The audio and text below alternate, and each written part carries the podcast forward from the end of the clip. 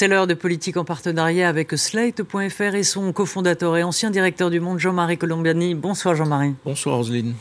Alors enlisé, de plus en plus isolé, peut-être désespéré, Vladimir Poutine ne se contentera pas de la défaite et de la honte. L'appel aux réservistes, 300 000, un référendum bidon sur les territoires russophones d'Ukraine et une menace de moins en moins voilée, celle d'utiliser toutes les armes, comprenez nucléaires. Mais il en reste une, il lui en reste une, la peur. Et tout cela en pleine Assemblée générale de l'ONU. En France, la politique française paraît bien petite, toute petite, après euh, les affaires de violence conjugale qui secouent la NUP et son leader Jean-Luc Mélenchon qui a fait un tweet malheureux. Et enfin, la réforme des retraites, dans laquelle on n'a pas vraiment encore envie de plonger, qui repart sur des roues brinque-ballantes avec un exécutif déterminé, mais flou, et des syndicats toujours braqués. On en parle avec Bruno Jeudi, éditorialiste. Bonsoir Bruno. Bonsoir Roselyne. Carole Barjon de l'Obs, merci à vous d'être là. Et Jérôme Cordelier du Point, merci euh, d'être là. Et nous retrouvons Véronique Reissoult pour la chronique sur les réseaux. Mais tout de suite, je vous propose d'écouter Vladimir Poutine. C'était hier. Le but de l'Occident est d'affaiblir, de diviser et finalement de détruire notre pays. Ils disent clairement qu'en 1991, ils ont réussi à diviser l'Union soviétique et qu'il est maintenant temps de faire de même avec la Russie. Et si l'intégrité territoriale de notre pays est menacée, nous utiliserons sans aucun doute tous les moyens à notre disposition pour protéger la Russie et notre peuple. Ce n'est pas du bluff.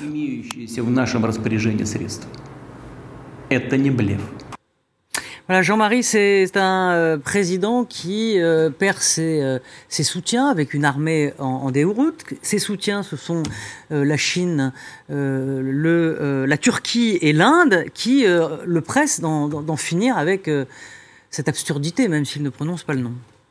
Ce qu'il faut avoir en tête, c'est qu'au point de départ, personne ne l'a pris au sérieux.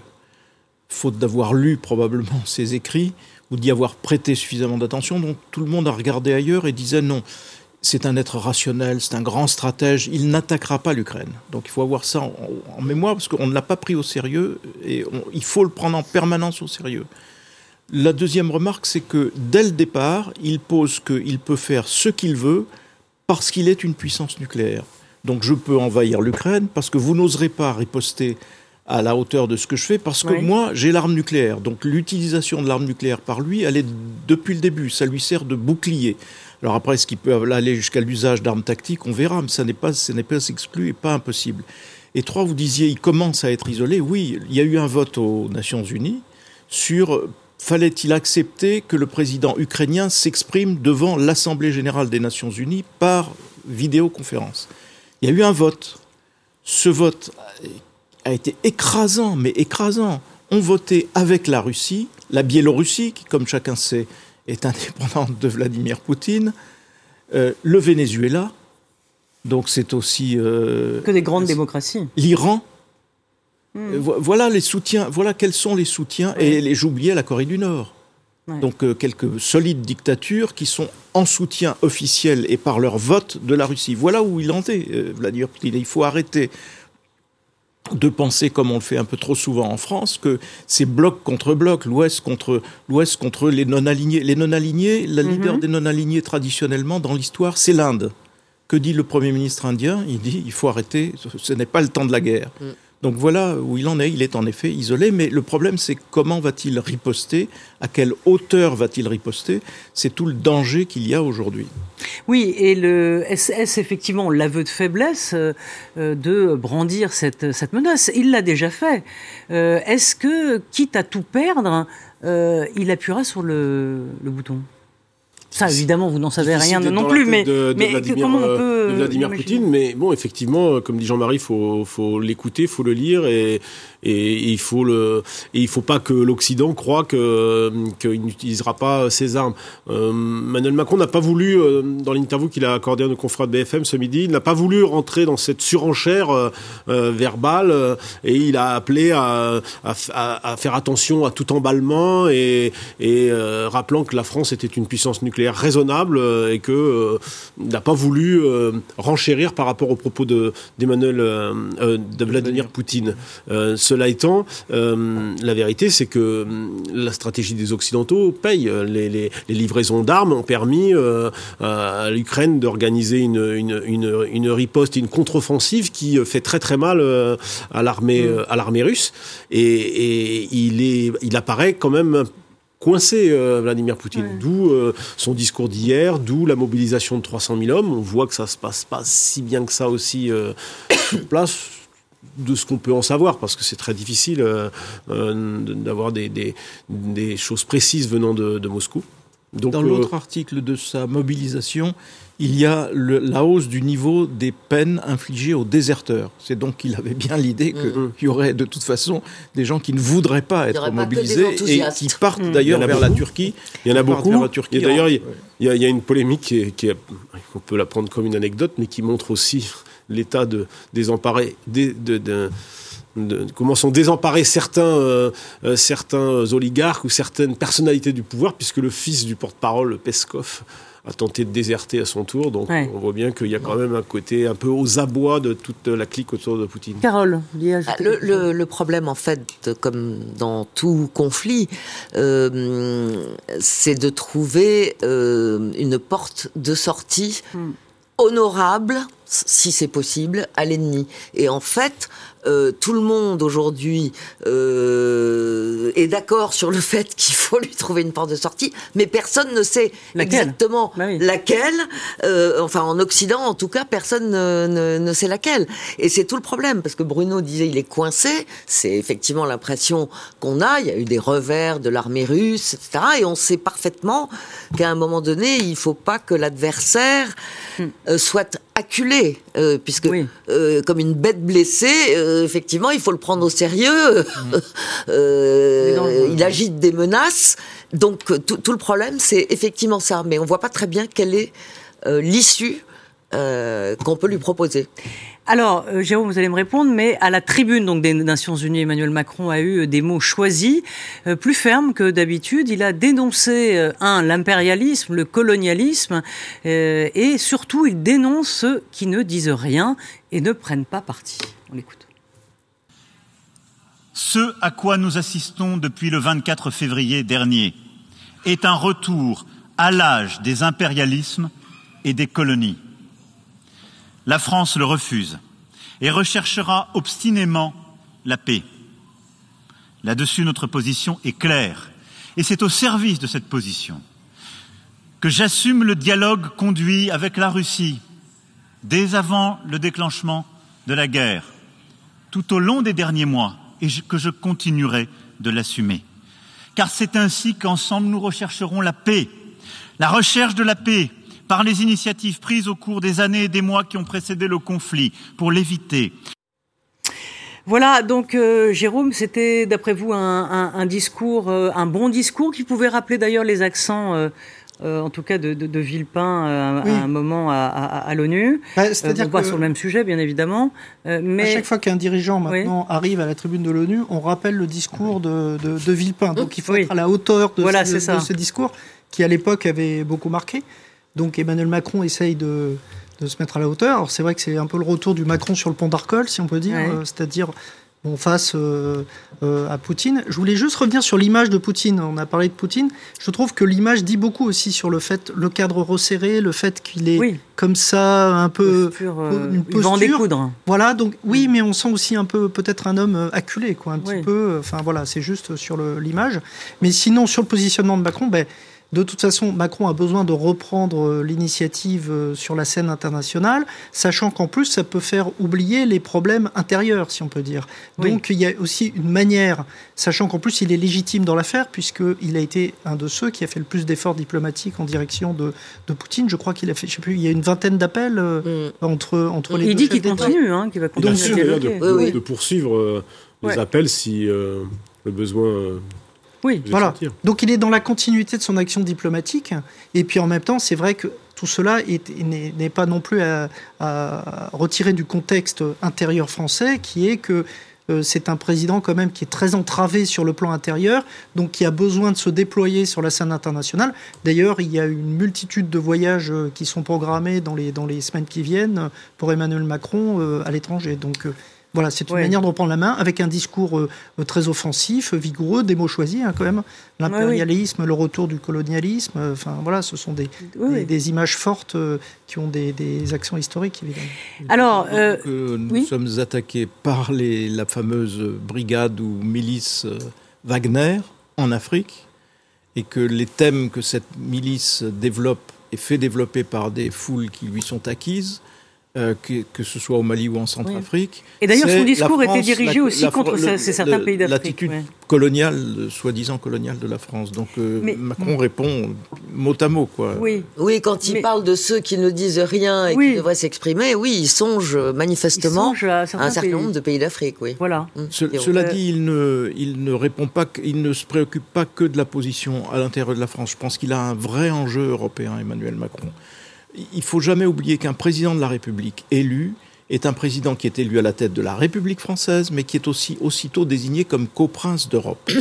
Et donc le coprince d'Europe, là, il a fait douter nos partenaires de sa détermination par, son dialogue entretenu avec Poutine, mais aussi par sa modestie dans l'effort consenti en faveur de l'Ukraine, notamment modestie des moyens militaires consentis à l'Ukraine.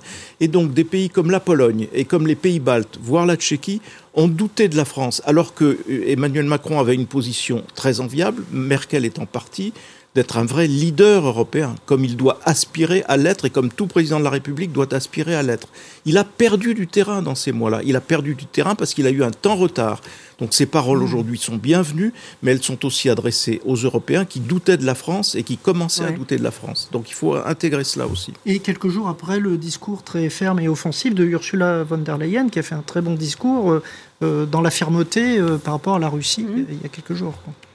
Alors, euh, vous, disiez, euh, Jérôme, que euh, Emmanuel Macron avait besoin de, eh de trouver du souffle ailleurs que dans l'Hexagone, mais en tout cas, il peut respirer un peu depuis quelques jours avec l'affaire Quatennens du nom du dauphin de Jean-Luc Mélenchon, après une main courante déposée à la police par sa femme. L'insoumis a avoué dans un communiqué avoir donné une gifle à son épouse, donc il se, il se met en retrait pour l'instant de son siège de, députés. Julien Bayou chez les Verts en retrait aussi pour violence psychologique supposée cette fois.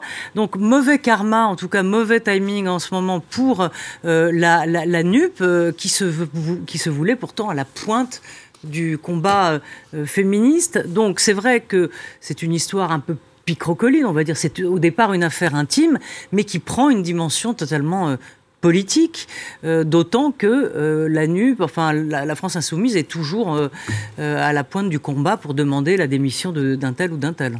Oui, se mêlent beaucoup de choses dans cette euh, affaire qui au départ concerne effectivement le député euh, Adrien Quatennens euh, qui, a un divorce conflictuel avec son, épouse Céline Quatennens. On mhm. découvre, et c'est le député lui-même qui, qui l'écrit dans un communiqué ce week-end qu'il il a mis une gifle à sa femme.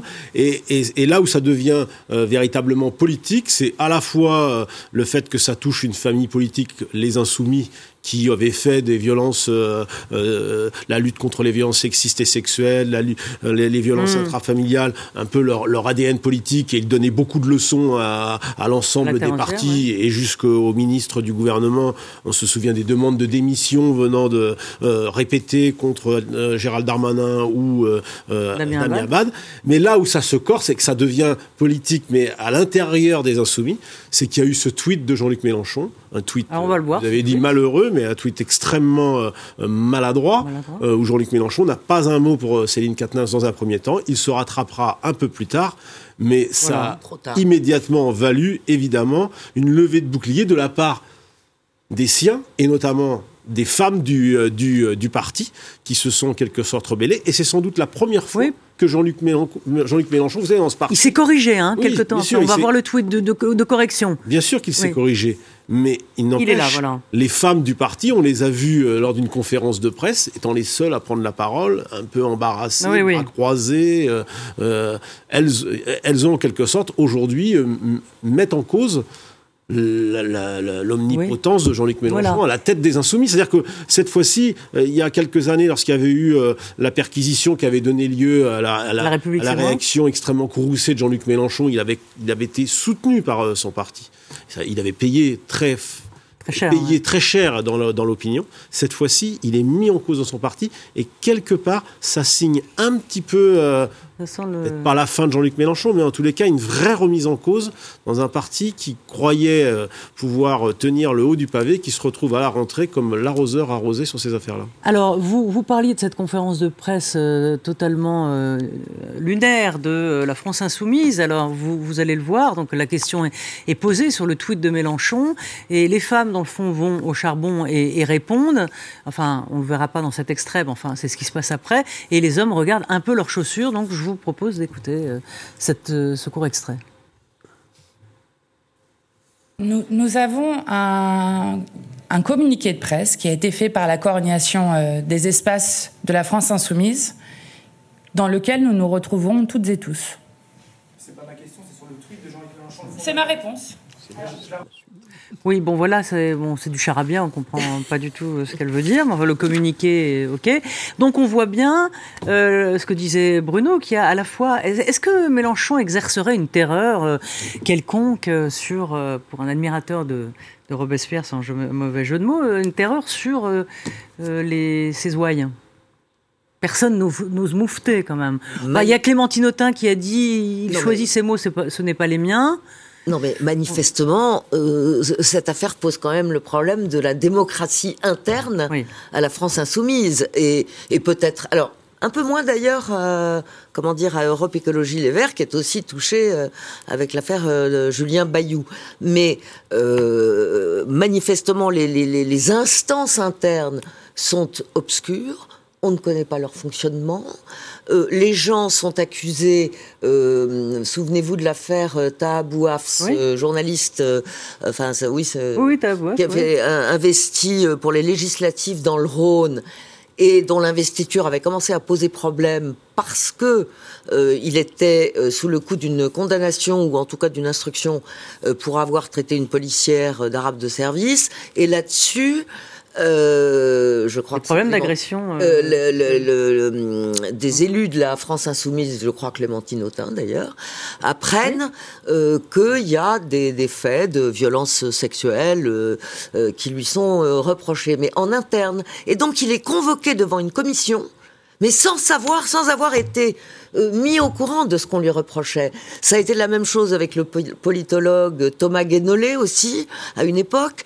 Donc si vous voulez euh, le, problème de toutes ces affaires, au-delà du fait que si les faits sont avérés, elles sont évidemment intolérables, mais euh, elles seraient plutôt du ressort de la justice, euh, parce que les, comités internes, mmh. manifestement, mériteraient d'avoir une déontologie et un fonctionnement, en tout cas, beaucoup plus transparent, avec des règles très établies. Mais ça, ça ne, ça, ça comment dire, ça n'empêche pas que euh, les femmes qui sont victimes doivent saisir euh, la justice.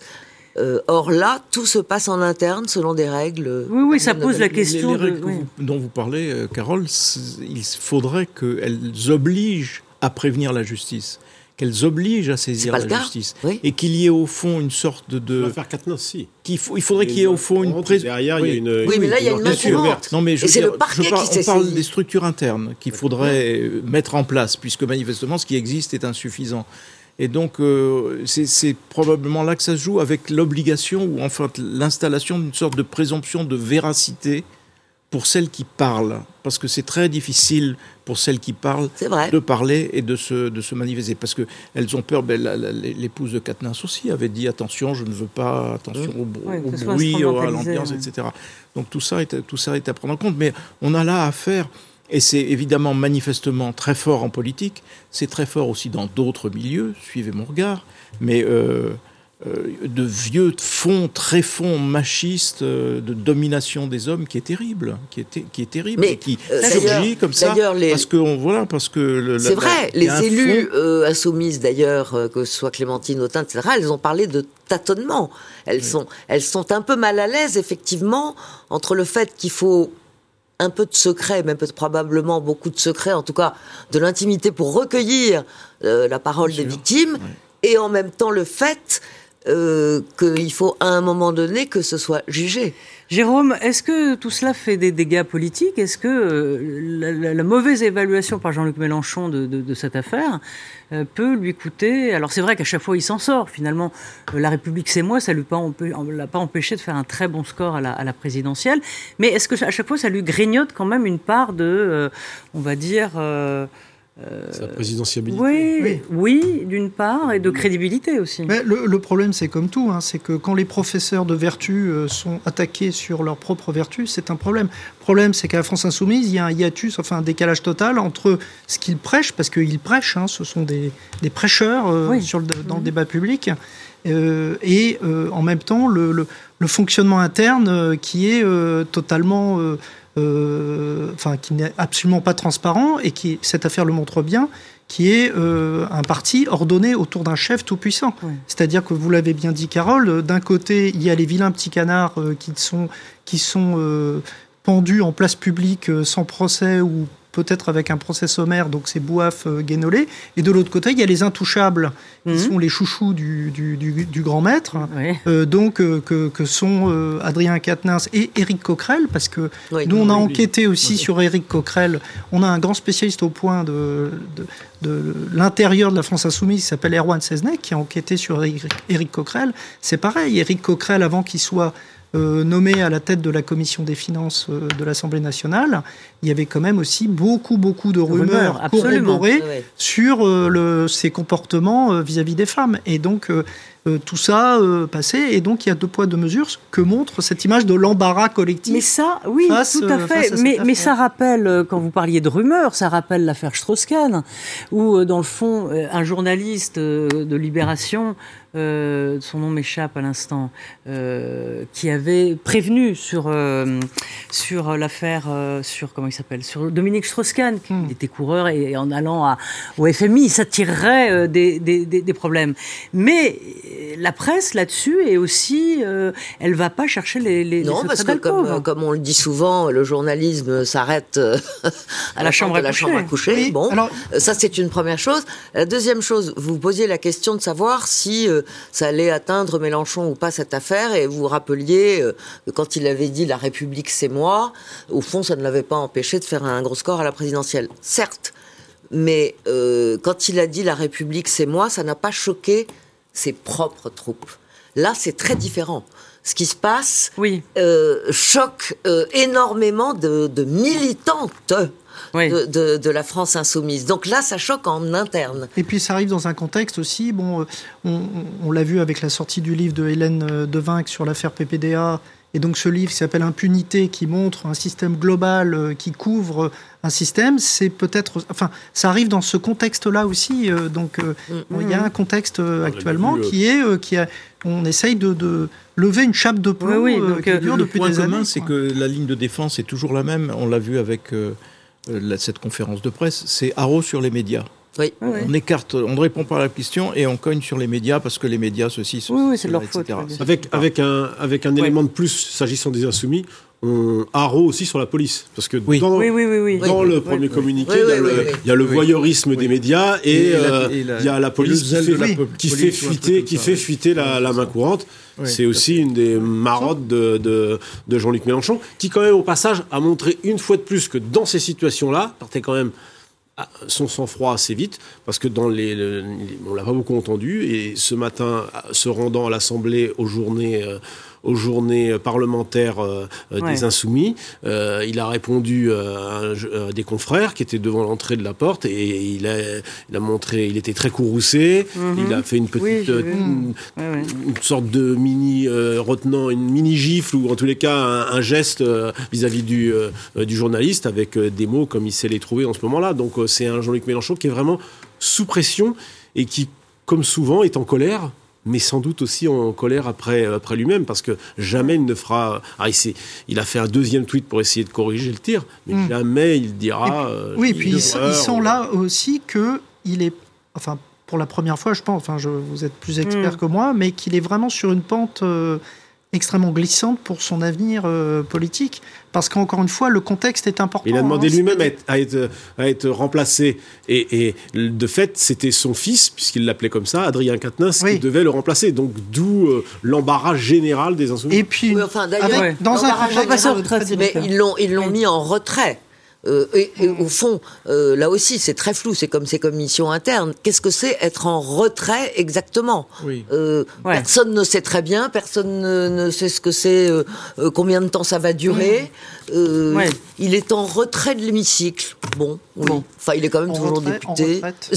Donc euh, c'est vrai que oui, pas en retraite. intérieur, mais plus gravement, on pourrait s'interroger sur le point de savoir pourquoi Jean-Luc Mélenchon n'a jamais corrigé son jugement magnifique du 24 février ou du 25, je ne sais plus, aider l'Ukraine, mais vous n'y pensez pas. L'Ukraine dans 48 heures va être battue. Tout ça pour masquer sa poutinophilie euh, fondamentale. Ça, c'est infiniment grave. Quelqu'un qui aspire à la présidence de la République. Voilà, encore un point euh, contre lui. Euh, on va parler de de, des retraites et l'exécutif qui a le nez dans les réformes euh, des retraites à nouveau sur la table, mais personne n'est d'accord sur rien, ni sur le constat, c'est-à-dire que le système sera dans le rouge dès 2023, c'est ce que dit le rapport euh, du, du, corps, mais dans le fond, un rapport qui est pour l'instant contesté ou pas cru. Alors d'accord ni sur les modalités, ni sur la méthode. Écoutez Yael Braun-Pivet, ce matin, la présidente de l'Assemblée nationale sur France Info il faut la faire cette réforme des retraites. Il faut prendre le temps de la concertation avec les groupes politiques et avec euh, les partenaires sociaux. Et il faut prendre le temps euh, du euh, travail approfondi pour une réforme globale. Moi, je n'ai jamais été favorable, et c'est une constante chez moi, aux amendements. Personne chez eux n'est un aigle parfait. Jean-Marie, donc il y a ceux qui, qui, freinent des cas de fer, hein, comme on l'a vu euh, la, la, présidente de l'Assemblée nationale, et puis il y a, il y a François Bayrou aussi qui a euh, euh, montré les dents dans le JDD la semaine dernière. Euh, il est où le curseur dans le fond? On sait qu'il faut aller vite pour en début de mandat pour faire une réforme, mais la passer dans un dans un amendement, ah il faut un minimum de. C'est évidemment très maladroit parce qu'on peut pas dire je change de méthode, je vais concerter, je vais maintenant écouter, etc. Et puis passer ça dans un amendement sur un projet de loi qui, qui n'est pas. Oui, mais il faut écouter jusqu'à quand Donc la critique de François Bayrou. Il faut y bah, passer Noël. La, la, critique de François Bayrou, elle est de ce point de vue-là un peu inattaquable. Mais ce qu'il faut observer, c'est que c'est un petit peu le scotch du, du capitaine Haddock, parce que premier quinquennat, la mère des réformes, c'est la réforme des retraites. Le premier quinquennat passe, il n'y arrive pas, il ne peut pas le faire. Donc, deuxième quinquennat, le deuxième quinquennat s'ouvre et la réforme a changé de nature parce qu'il ne s'agit plus de changer tout le système, comme au point de départ. Mm, mm. Il s'agit maintenant de jouer soit sur l'âge de départ, soit sur la durée des cotisations. La durée des cotisations, c'est déjà dans la loi. C'était une loi sous le quinquennat de François Hollande et donc d'où le fait qu'il ceux qui disent qu'il n'y a pas de problème à, court terme, c'est vrai parce que ce mécanisme glissant garantit le système. C'est un, des héritages de, François Hollande. Mais ça, pour, évidemment, pour Emmanuel Macron, c'est hors, de question de, de, louanger cela. Mais on en est là, c'est techniquement ça. Mais sauf que c'est devenu une réforme essentiellement politique. Parce qu'il faut ramener ça à la majorité relative à l'Assemblée, donc à la difficulté de faire voter des textes. Et la réforme des retraites, c'est un emblème, c'est un étendard. Quiconque plaide pour la réforme des retraites est digne d'être soutenu par les républicains, par la droite. Donc c'est ça qui est en jeu. Et c'est ça que François Bayrou menace, parce que euh, peut faire plaisir aux républicains et avoir les voix des républicains si on fait cette réforme, mais vous ne pouvez pas la faire si les 50 députés du Modem tout d'un coup se braquent et disent non, pas question. donc c'est une belle impasse pour Emmanuel Macron et il risque d'avoir à traîner longtemps encore ce sujet. Oui, mais euh, complication aussi pour Emmanuel Macron. S'il ne fait rien, s'il ne va pas assez vite, il sera taxé de chiracisme et d'impuissance. Euh, s'il met du temps et puis après il y aura autre chose et qu'il en empêchera comme euh, le Covid, comme l'a rappelé Jean-Marie. Soit il va trop vite et il sera, on, dira, mais voilà, il n'écoute personne, il continue sur ses voilà, c'est vieux démons. On va voir, parce que bon, là, la question, Jean-Marie le disait, c'est la question de la méthode. Il y, a, il y a assez de monde pour finalement être d'accord sur le fait qu'il faille soit euh, toucher à la durée des cotisations, soit repousser l'âge de départ à l'âge de départ à la retraite. Euh, j'allais dire, euh, bouger le curseur de la réforme Touraine ou, à son tour, faire une, une mesure paramétrique comme Sarkozy lorsqu'il il, mm, repousse l'âge de départ de 60 à 62. c'est affaire de méthode. ce matin, le président, dans l'interview qu'il donne à BFM, ouvre quand même une porte. Il dit qu'il faudra trouver la bonne manœuvre pour permettre euh, un peu de concertation et faire assez vite ce texte. Mm. Donc, est-ce que finalement, il est en train de remballer son amendement euh, qu'il voulait, hein. voulait faire et mettre dans, la, dans, la, dans la, le projet de loi sur le financement de la Sécu et, opter pour un projet de loi adossé qui serait plus simple et, et, qui permettrait aussi de peut-être de d'arrimer François, François Bayrou. J'ai l'impression que ça prend ce bord-là et que euh, Elisabeth Borne y travaille assez, euh, assez sérieusement sur, cette, sur cette solution. Et peut-être qu'il euh, va y avoir une, une possibilité. Mais de toute façon, dès que vous touchez aux retraites, forcément, ça se passe pas très bien. C'est comme ça. C'est la cinquième République. Parce que l'opinion est vent debout. L'opinion sur ce sujet est, est toujours vent debout quand il. Non, mais sur ce sujet particulier. Vous avez 80% des Français qui. Non, mais sur les éoliennes, plein de sujets. la France est vent debout. Mais sauf que.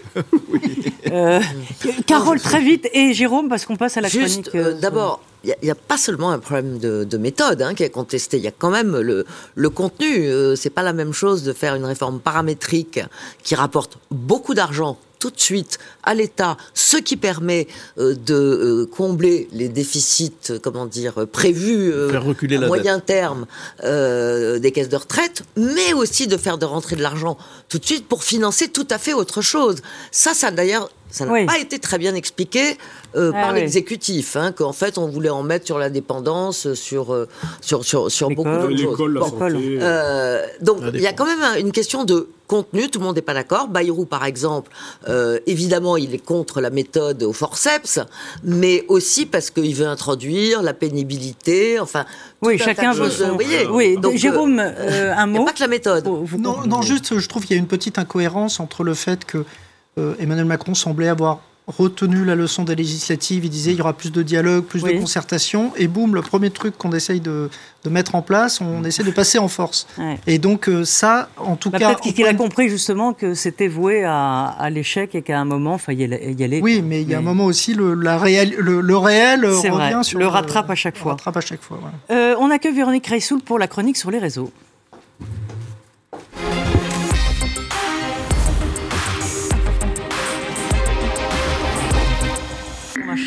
Véronique. Bonjour, Alors, vous allez nous parler de l'affaire Masha Amini.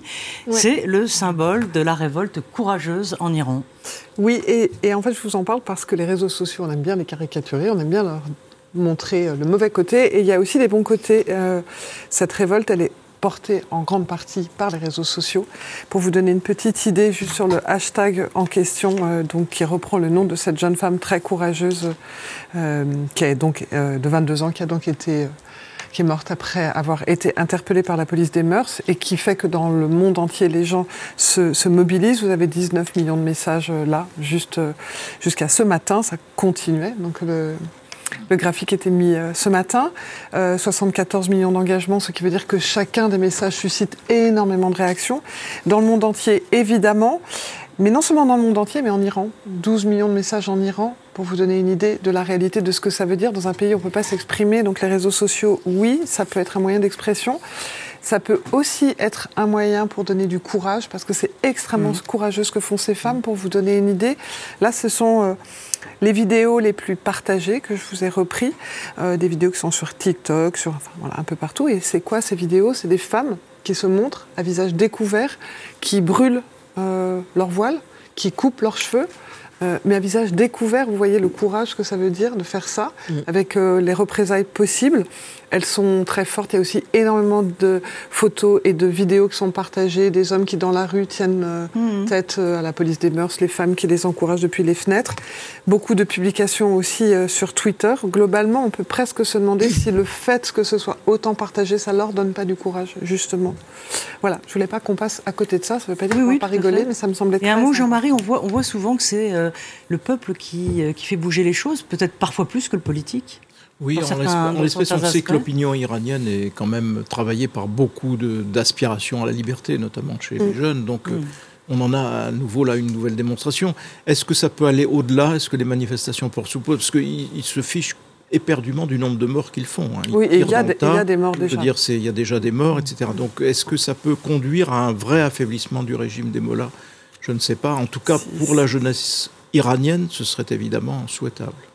Euh, Véronique, on, alors les, les, les, réseaux sociaux, on, l'a vu avec euh, cette histoire, euh, peuvent mobiliser des sujets terribles, mais aussi c'est un lieu et de moquerie aussi et, de, et oui, c'est un lieu de paradoxe. Nous sommes tous paradoxaux, donc on sait s'engager pour des très belles causes et on sait quand même aussi être un peu potache parfois.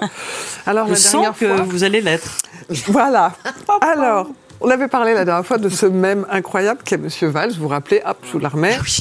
Voilà. Alors, ah oui, là, il était avec la reine d'Angleterre. Très jolie photo, petit montage. Alerte info, voilà, très important. C'est le journal de l'Élysée, évidemment, parodique, qui dit voilà, il est là. Eh bien, il y a un nouveau même qui va challenger Monsieur Valls. C'est Monsieur Castex. Alors, Monsieur Castex, on prend le sujet d'origine. Ah il est pris dans le métro, un homme normal, tout ça, incroyable. Donc, qu'est-ce qui se passe? Il est dans une position improbable. Il devient même à son tour, alors un même plus positif que pour M. Valls, mais quand même, alors il se retrouve dans des situations parfaitement improbables. Par exemple, il était à Splash Mountain ce matin, en toute simplicité. Euh, hop, on ne le voit pas. Bon, bref. Si, voilà. voilà. Splash Mountain, tac, il est là. Euh, où on l'a croisé aussi ce matin en bonne compagnie et surtout en toute simplicité, parce que le même dans son cas, c'est la toute simplicité. Alors là, vous vous rappelez, c'était euh, pendant l'investiture. Voilà, c'était Bernie Sanders, euh, qui était là avec ses moufles et hop, il porte Monsieur Katz en toute simplicité. Alors du coup, vous dites, bon, mais alors comment on fait les mêmes? Les mêmes, c'est des... Les répétitions, voilà. et donc, je me suis dit que j'allais vous prendre un bon exemple de même pour que vous compreniez comment ça fonctionne, parce qu'il y en a un, c'est un même, mais il est, il est vraiment gentil, parce qu'il nous donne des jolies images. C'est Monsieur BHL. Ah Figurez-vous que Monsieur BHL a le don de se mettre dans des positions improbables, et comme l'explique très bien cet internaute, finalement, il est toujours dans des positions tellement incongrues qu'on finit par penser que c'est un montage. Non, ça n'est pas un montage, mais vous pouvez le détourer. Donc, quand vous allez sur Internet, par exemple, vous allez trouver cette image détourée alors, vous je voulais juste montrer comment ça marchait avant. C'est-à-dire qu'en fait, il y a des internautes qui détournent l'image, qui la mettent à disposition. Vous la prenez, vous pouvez le mettre partout. Donc là, hop, il s'est retrouvé là. Il y en a plein, il y en a beaucoup. Et donc, comme vous avez compris le principe des mêmes, quand il y a une photo très sérieuse postée, un peu incongrue, tac, deux minutes après, qu'est-ce qu'on a? Un petit même, il est en train de faire ses courses au marché, et hop, voilà. Non, hop, si, voilà. Vous ah. l'avez avec le petit panier, voilà. Donc c'était pour vous dire que oui, euh, ça peut être très sérieux, et ça peut aussi être, être, être plus léger. Manuel n'est plus seul.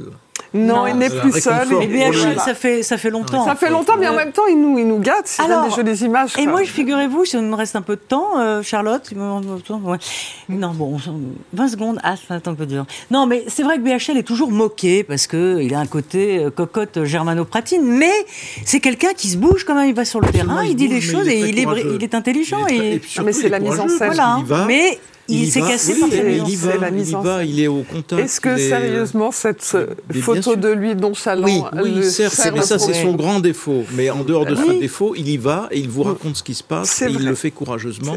Et jusqu'à présent, il ne s'est jamais trompé de combat. Alors on peut discuter sur la Libye. Parce que la Libye, ça a été un joli chaos après. Mais c'était à Nicolas Sarkozy de ne pas écouter BHL. Hein. La décision ne lui appartenait pas.